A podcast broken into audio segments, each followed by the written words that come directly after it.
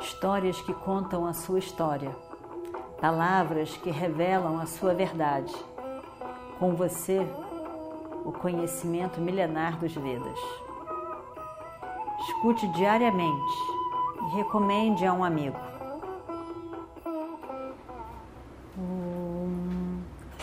Vakratunda Mahakaya Surya Koti Samaprabha Nirvignam Kurume Deva Sarvakaryeshu Sarvada Continuando então a nossa história do Mahabharata. Aí, eh, convites foram para todos com a data. Agora tem data. Com a data marcada, venham. A data é essa, fiquem ali. Todo mundo já sabia que não era avião, pega, passa o dia e volta. Não era isso. Era você vai, é, dias indo. Eu sempre penso em, em Dom Pedro indo passar um tempo em Petrópolis. Realmente, imagina o que, que não devia de ser aquilo. Né? Então é assim, vai, aquele povo todo, e aí se estabelece, descansa, e daqui a dois dias, coisa que a gente deveria fazer e não faz mais, daqui a dois dias vai acontecer o evento para o qual você veio. Então, assim foi. Foram várias pessoas foram convidadas, inclusive o nosso querido Duryodhana. Bhishma, Drona, Dhritarashtra, Barlika, Somadatta, Brushri, Bhuri, Shravas, todo mundo foi. E, e, e o Destira tinha dito também, vai pessoalmente, não um convite geral não, vai pessoalmente falar com Shakuni, vai pessoalmente falar com Radeya, não, ele não está incluído no convite de ninguém, especial você fala com Radeya, com toda a reverência, convida Radeya. Convida todos, Bhishma, convida cada um deles em particular, com todos, com Shakuni e todos os seus filhos, e vai, e aí todos, todos foram convidados com honras, foram convidados, um por um, um por um. Nós estamos esperando você, por favor, venha. Nós, você vai nos abençoar vindo para nosso grande ritual e você é um, um, um convidado de honra, venham. Então, eles começaram a chegar. Imagina só, aqueles reis com todo o seu povo também, chegando todo mundo ali no reino de Yudhishthira.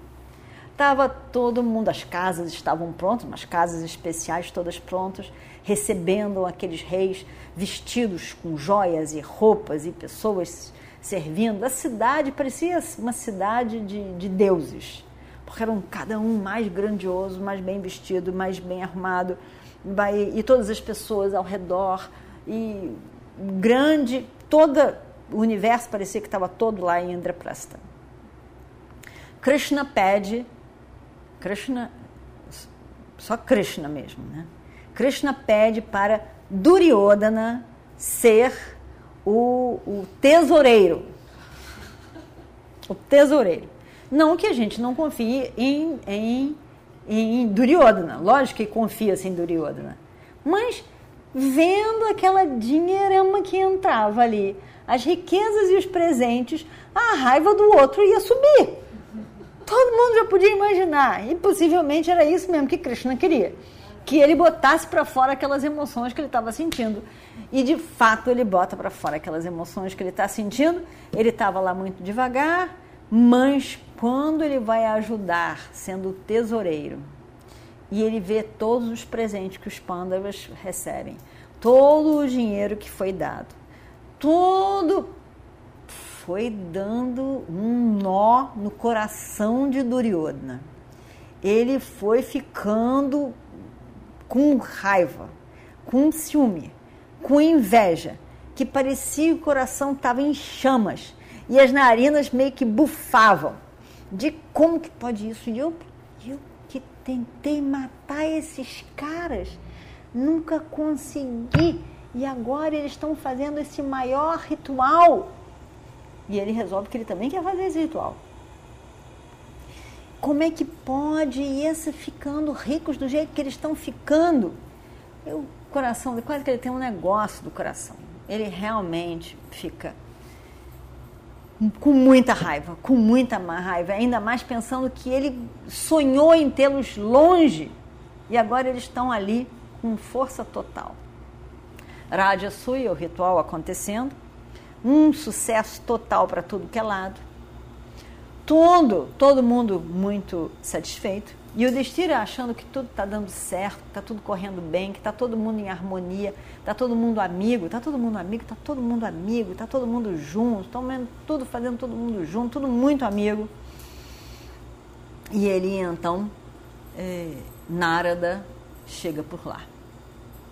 Narada é aquele que atravessa o tempo. Ele viaja pode viajar no passado, no presente e no futuro. E Narada fica ali.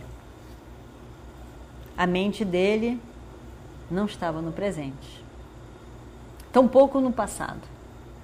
A mente dele já estava no futuro, que ele estava vendo que esse momento era um marco de uma colossal destruição dos reis.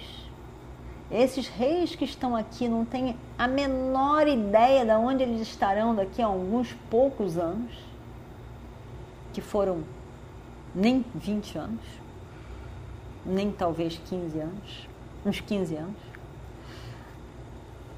Eles ficam ele fica olhando e vendo ali o sorriso de Krishna para todo aquele acontecimento, em que Krishna estava satisfeito, evidentemente, mas Krishna estava vendo que aquilo tudo era um ponto inicial da destruição, mas era necessário.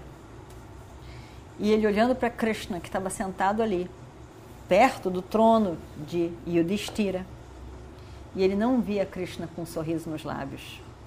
Ele já via um Krishna sério, muito sério, e com umas feições nada satisfeitas.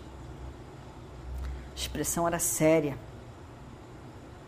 Narada olha para Yudhishthira, inocente, satisfeito, sentindo que estava fazendo o que tinha que fazer. A satisfação de pensar que era o que eu tinha que fazer, era o que meu pai esperava de mim. Eu consegui fazer o que meu pai tão esperava de mim o que os meus, os, os meus mais velhos estão se orgulhando de mim. E o Destira tinha essa satisfação. Não por ele, porque aquele ritual, aquela pose, aquela riqueza, aquele reino, aquele sucesso não significava verdadeiramente nada para ele.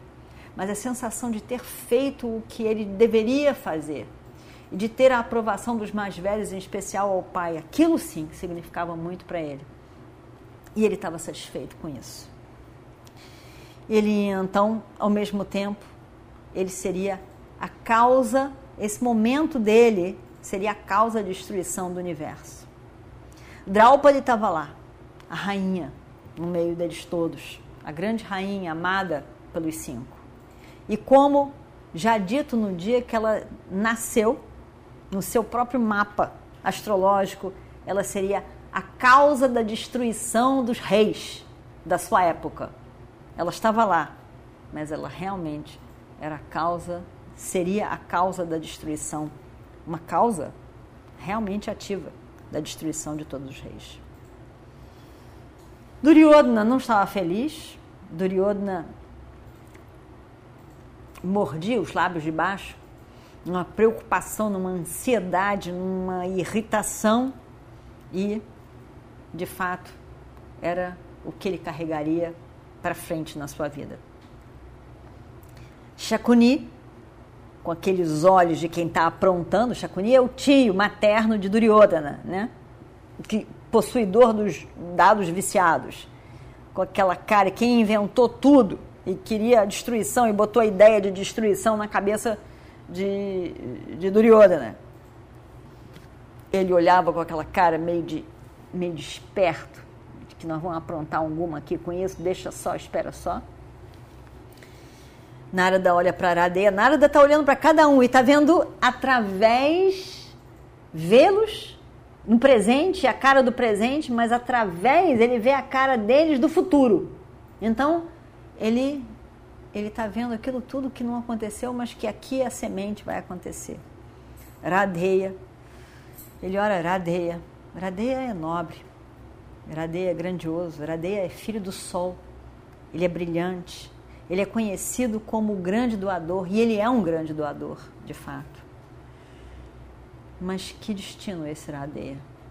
Realmente, que história, que destino.